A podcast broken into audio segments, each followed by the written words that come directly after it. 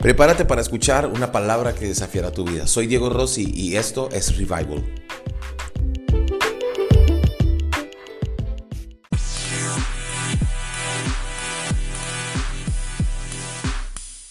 Hace unos años escuché una historia que me impactó mucho. Un, ah, grupo de terroristas tomó eh, unos rehenes de una, ah, una embajada en Europa y llamaron a pedir rescate con, con ah, el gobierno de este, de este país. Mm. Este gobierno no lo, no lo confirmó, pero liberaron a, los, a las personas que habían sido secuestradas. Y entre correos que se encontraron se descubrió que realmente pagaron el rescate por estas personas que habían secuestrado.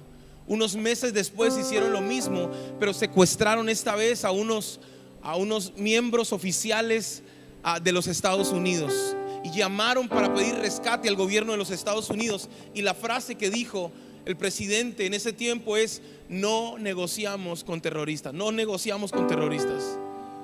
Y solo un solo un solo país en el mundo tiene esta frase de la cual Inglaterra se ha pegado es los americanos dicen, no negociamos con terroristas. ¿Por qué no negociamos con terroristas? Fue triste lo que sucedió porque a estos oficiales los mataron, los asesinaron. Y les preguntaron, ¿cómo no pudieron negociar si era la vida? Y ellos fríamente decían algo, no negociamos con terroristas. Nuestros soldados y nuestros agentes saben cuando van al campo que no pagaremos un solo peso de rescate por ellos. Ellos saben qué están haciendo porque nosotros, los Estados Unidos, no negociamos con terroristas. Entonces en algún momento se generó una polémica en los Estados Unidos. ¿Cómo? Pero el, ministro de la Defensa hablaba acerca, el, el encargado decía lo siguiente, y estas eran sus palabras, no podemos ser una vaca que nos ordeñen porque sabemos que van a volver nuevamente. Somos un país de voluntad firme. Y esto de no negociar con los terroristas es algo que nosotros, los hijos de Dios, tenemos que aprender a hacer con el enemigo. No podemos negociar con Satanás. No podemos negociar con el mundo. Hemos creído que podemos negociar con el mundo. Terrorista es alguien que infunde terror, alguien que mete terror. Y el número uno que infunde terror en el mundo se llama Satanás. Pensamientos constantes que vienen a nuestra mente como te vas a enfermar. ¿Cuántos en el último mes les ha dado gripa o COVID y se han visto que ya los están enterrando en el cajón. ¿Cuántos? He escuchado comentarios de personas que dicen, es que sé que tiene COVID y ya me duele la garganta. ¿No? Y ahora que salió el virus del mono, ya todo el mundo está, ah, ah, uh, ah, ah. ¿Sí?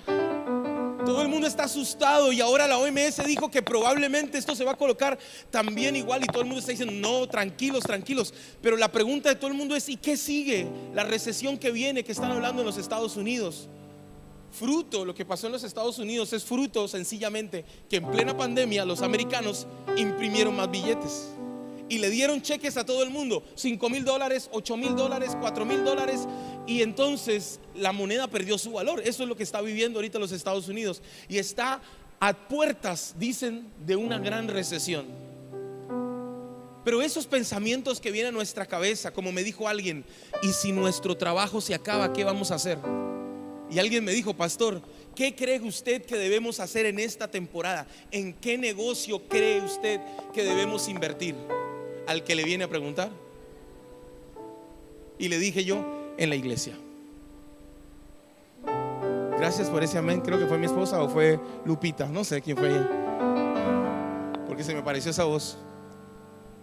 Esta temporada, nuestra vida tiene que estar puesta en Dios. Porque nosotros no negociamos con terroristas. Porque nosotros no permitimos que el terror nos invada. Sabes, en la vida siempre vas a escuchar al médico decir lo peor. Los médicos están entrenados para decirte y ser muy franco, no darte esperanzas, ser muy claros. Pero nosotros no podemos negociar con ese pensamiento que entra a nuestra cabeza que dice, ahora con la viruela del mono nos vamos a enfermar y nos vamos a morir. Y como nos van a aplicar la cuarta dosis, nos van a, nos van a hacer obligatoria la cuarta dosis, nos vamos a morir. Y ahora sin trabajo, ¿qué vamos a hacer? Y cuando esta persona me preguntaba, Paz, ¿qué hacemos en esta temporada? Yo no sé si él pensaba que yo era Robert Kiyosaki. Y estaba esperando que yo le dijera, bueno, el próximo negocio para esta temporada es, vamos a vender gallinas. O no sé, vamos a comprar bitcoins. Yo hago negocios y yo no le digo a nadie. Yo me quedo callado. Yo estudié administración de empresas y leo constante muchos libros al año.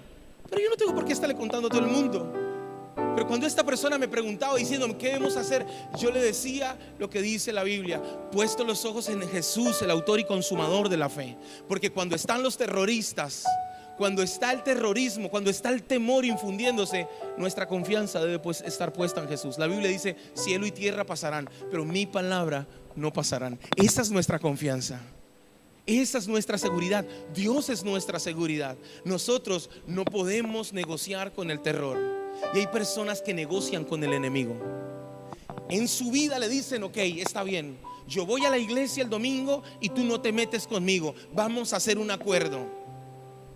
Sí, tranquilo. Tú allá en lo tuyo y yo en lo mío. Yo el lunes y el martes me emborracho, me desordeno, vivo mi vida como quiera. Ah, pero el domingo yo estoy allá en la iglesia muy puntual y voy a ir a adorar a Dios y a cantarle al Señor porque he peleado mis mejores batallas de rodillas en la habitación, Señor, y te amo, pero el lunes vuelvo a vivir la misma vida. Y entonces entramos en un punto donde negociamos con el enemigo y hacemos treguas por días. Cuando las personas vienen a la iglesia y creen que viniendo a la iglesia sus vidas les va a cambiar, a veces somos ingenuos porque no es la iglesia quien cambia nuestra vida, es cuando entregamos nuestra vida a Jesús. Diga conmigo, amén. Lo voy a repetir y usted va a decir como, como que usted lo cree. No es la iglesia que cambia las vidas, es cuando entregamos nuestra vida a Jesús. Es cuando entregamos nuestra vida a Jesús. Porque por esa puerta ha entrado gente que vivía una vida horrible y ahora Dios los ha transformado. Pero es Jesús quien cambia las personas. Otra de las cosas que me impactaba de esto, de los Estados Unidos, para llevarlo a la Biblia, y quiero llevarlo a la Biblia, pero decían algo, no hacemos concesiones a los terroristas. Eso incluye no pagar rescates. No podemos ceder y pagar porque eso les proporciona fondos para continuar sus actividades. Si alguna vez tú has vivido ansiedad, depresión, preocupación, estrés o cualquiera de estas enfermedades, el mayor aliado de la enfermedad en el siglo, en este siglo se llama Google.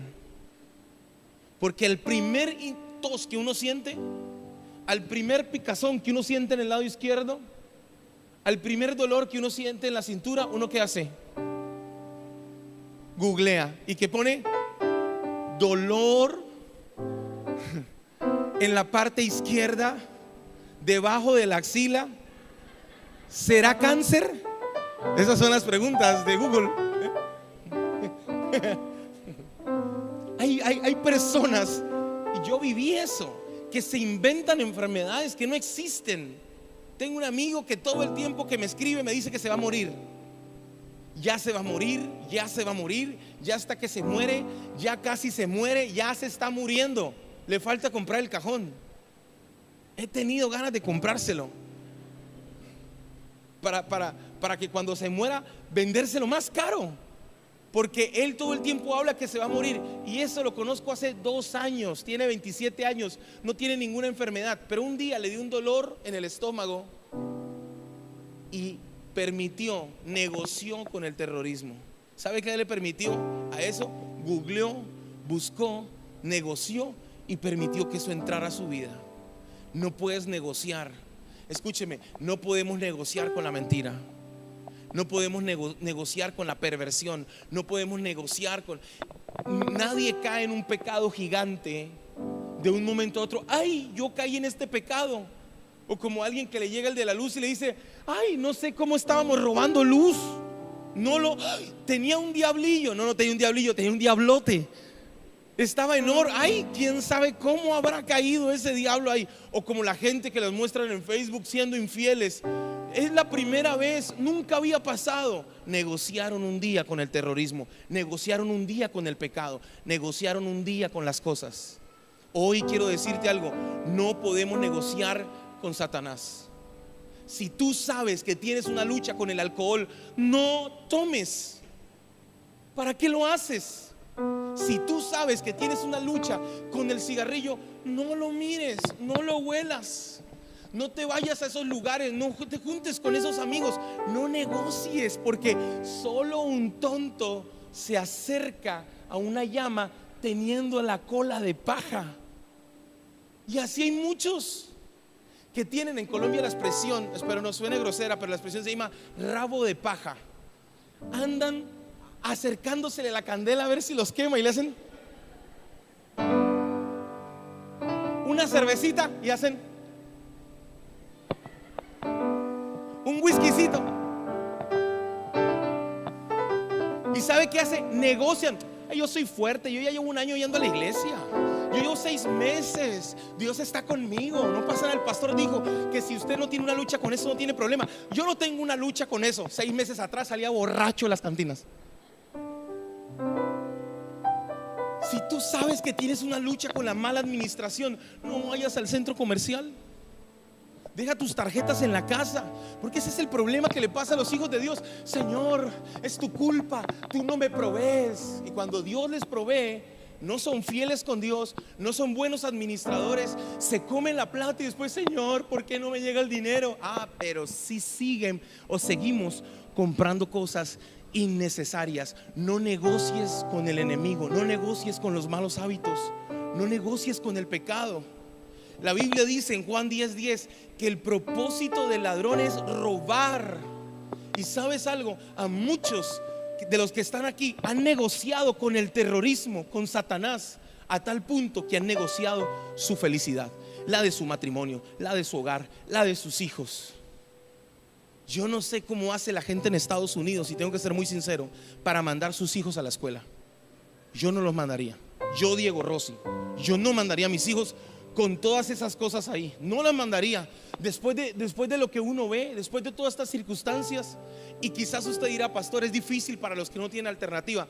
Y lo entiendo y lo respeto y tengo amigos. Y yo les pregunto, ¿cómo lo haces?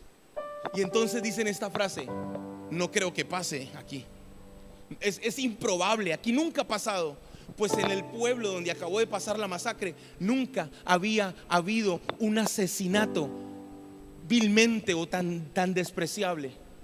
Y mataron una cantidad de niños. ¿Saben por qué? Porque negociamos con el terrorismo. Y lo increíble del asunto era que no había policía preparada para una circunstancia así. El que mató al tirador ahí en ese pueblo, Uvalde creo que se llama, en Texas, este, este era un policía de patrulla migratoria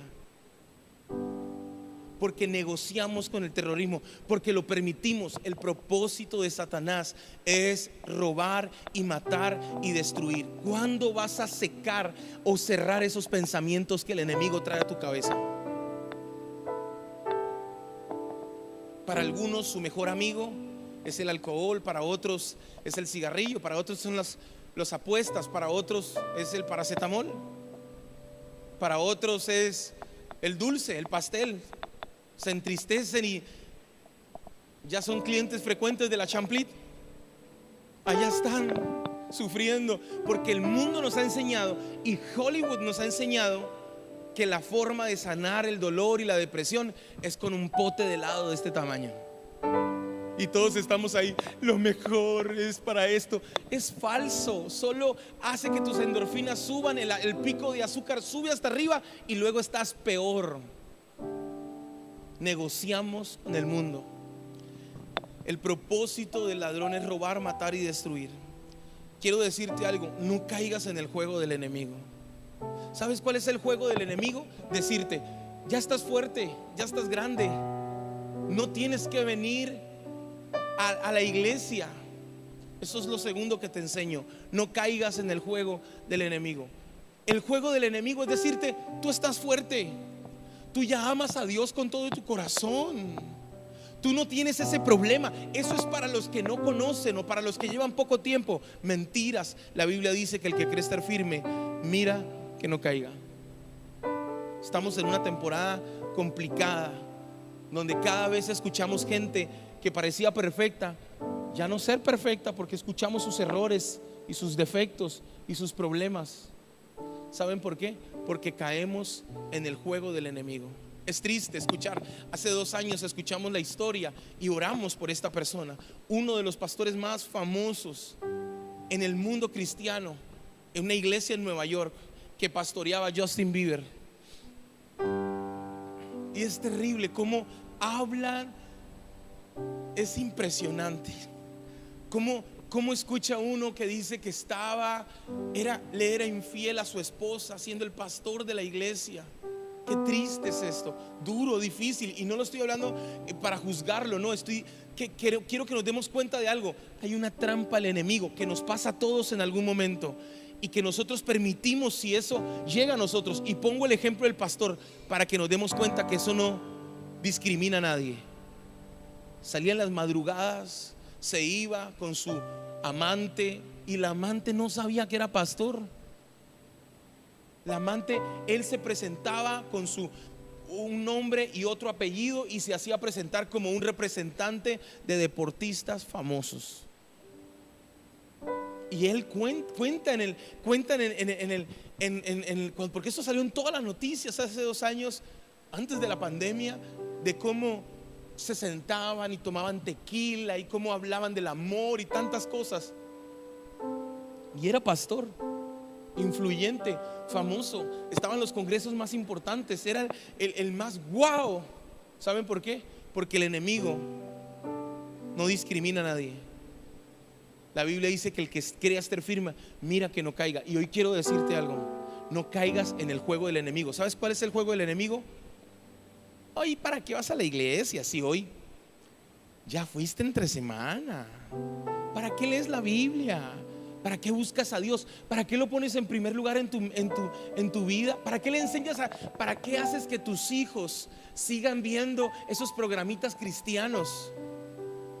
Hace unos días Evelyn me mostraba la segunda, salió la cuarta o quinta temporada de un programa que ve mi hijo, de Jurásico, Campamento Jurásico, muy famoso, que mi hijo lo ve y yo me siento a verlo con él. Y en la última, en medio de la última temporada, hay un beso de dos chicas, un beso que no está bien y que quieren hacer creerle a nuestros hijos que eso está bien. Y entonces el, juego del enemigo es, no pasa nada. Hace días que estaba en San Francisco, me fui con mi hijo a celebrar el cumpleaños y yo le he explicado, amamos a todo el mundo, pero no porque los amemos vamos a vivir como ellos viven, no, vivimos conforme dice la Biblia creemos lo que la Biblia dice. Y manejando por una calle principal en San Francisco que se llama La Castro, es muy famosa porque eh, el movimiento del, del, gran abecedario está puesto ahí, súper famosa, tiene una bandera enorme. Cuando entramos a esa calle, porque el GPS me votó y cuando yo vi que era Castro, yo sabía y dije, no manches, ¿por qué me metí por aquí? Traté de salirme, pero no podía. ¿Por qué? Porque mi hijo tiene nueve años y él no tiene la madurez que tengo yo mientras iba manejando, vi, había una cantidad de personas, o sea, parecía, era una locura, besándose, una cosa que mi hijo no tiene la edad para entenderlo. Y más adelante pude ver cómo habían dos hombres totalmente desnudos, agarrados de la mano. Tuve que decirle a Mati, mira ya, mira ya, mira ya. Casi me estrello por decirle, mira ya. Y quizás otros dirán, no, pero es que tienes que mostrarle algún día a tu hijo la realidad. Sí, pero no tiene edad. No puedo caer en el juego del enemigo de decirle, es normal. No, no es normal. No es normal eso. Porque esa es la trampa del enemigo. Y sé que perseguirán la iglesia por esto, claro que sí. Perseguirán a los cristianos, claro que sí. Jesús lo dijo. Pero no podemos caer en el juego del enemigo. Esta es una temporada en la cual el mundo es más mundo y la iglesia tiene que ser más iglesia. Diga conmigo, amén. Pero dígalo con ganas, como si usted creyera lo que yo estoy diciendo. Esta es una temporada donde el mundo es más mundo y la iglesia tiene que ser más iglesia. Diga conmigo, amén. Esta es la temporada. Entonces, si estás con tus amigos, no negocies con los terroristas. No negocies cuando te dicen, ay, no me pasa nada porque se tome una cerveza. Ay, 10 años sin fumar, no pasa nada, que se fume un cigarrillo. Ay, 5 años sin ir al casino, no pasa nada. Ay, 5, 3 años sin ir al table donde están las chicas malas porque ni su esposa le da lo que le da. Acuérdese de la Samantha donde iba. Y así hablan, ese es su vocabulario. Y cuando tú negocias con los terroristas, empiezas a caer en, el juego del enemigo. Pero no.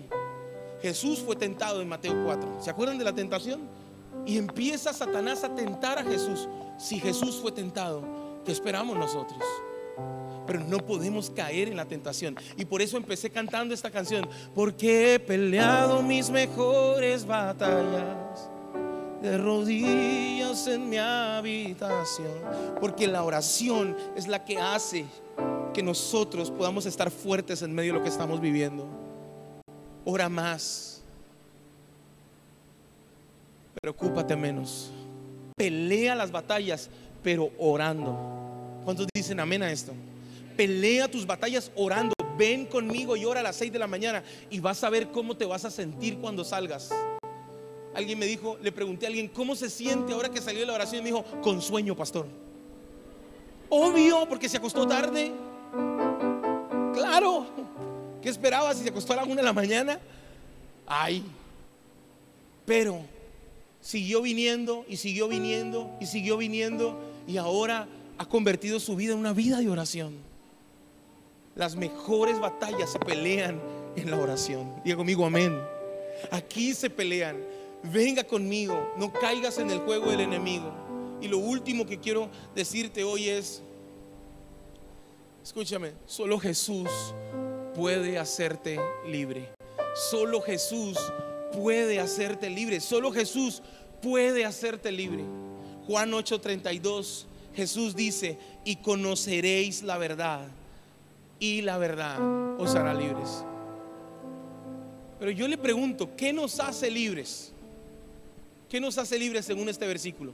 Y conocerán la verdad, y la verdad nos hace libres. ¿Qué nos hace libres? ¿Qué nos hace libres según el versículo? ¿La verdad? No, conocer la verdad.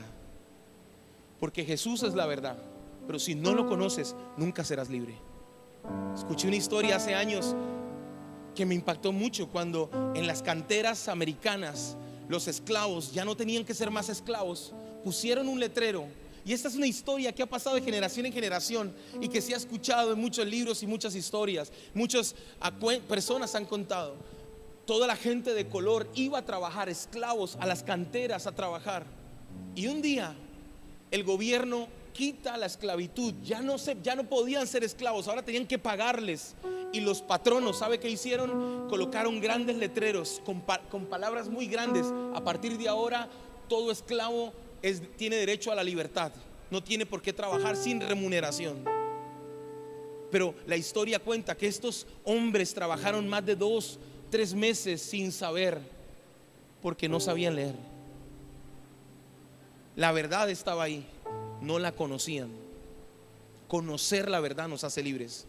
La gente, Jesús está con muchas personas y se para frente a ellos. Dios les habla, pero no conocen a Dios.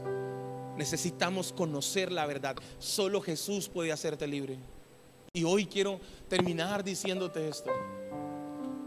Cuando uno conoce a Jesús, uno no negocia con los terroristas, uno no negocia con el pecado, uno negocia con la mentira. No negocies con el enemigo. Cada domingo que no vienes a la iglesia, son 15 días que dejas de escuchar a Dios porque dejémonos de tonterías.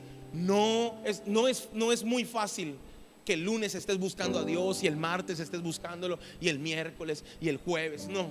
Un domingo que no vienes son 15 días que no escuchas una palabra de Dios para tu vida. Son 15 días en los cuales no adoras a Dios hasta que tengas una disciplina en tu vida. No negocies. Que te, haga, que te haga mal cuando no buscas a Dios. Que te sientes desesperado cuando estás con tus amigos diciendo, "Uy, no manches, es que van a ser las 5, tengo que cambiarme, tengo que ir a la iglesia porque necesito buscar a Dios a mi vida. No negocies, no lo negocies. Porque cuando, cuando necesitamos algo, no lo negociamos, pero muchas veces negociamos lo que Dios quiere hacer en nuestra vida con el enemigo. Es tiempo, iglesia, que no caigamos en la trampa del enemigo. No te prestes para escuchar cosas que no son de Dios. Qué triste escuchar la historia de este pastor y de estas situaciones que luego salió en la televisión mundial. El famoso pastor de Justin Bieber. infiel. Qué triste eso. Y oramos por su vida, porque nadie está exento de pecar. Pero escúcheme, ¿a qué punto llegamos cuando negociamos con el enemigo? Tan solo tú te desconectas de Dios, te conectas con el mundo. Eso es así. Te desconectas de Dios, te conectas con el pecado. Mira, conéctate con Dios. Conéctate con Dios. Conviértete en una persona de oración.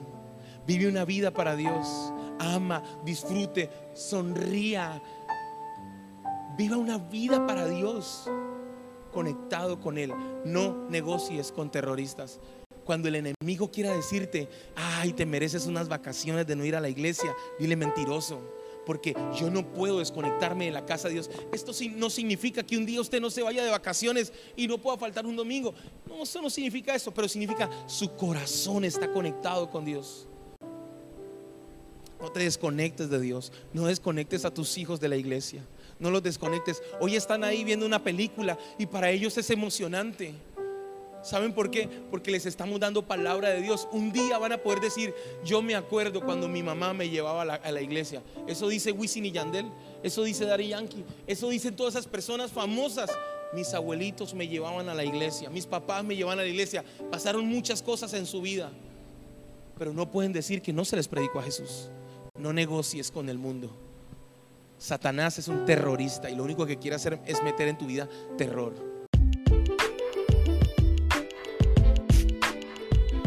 Si esta palabra fue de bendición para tu vida, por favor, conéctate con nosotros en las redes sociales de Revival Veracruz o Diego Rossi o Evelyn Rossi y cuéntanos qué Dios habló a tu vida. Y si estás en Veracruz, acompáñanos. No vamos a la iglesia, somos la iglesia.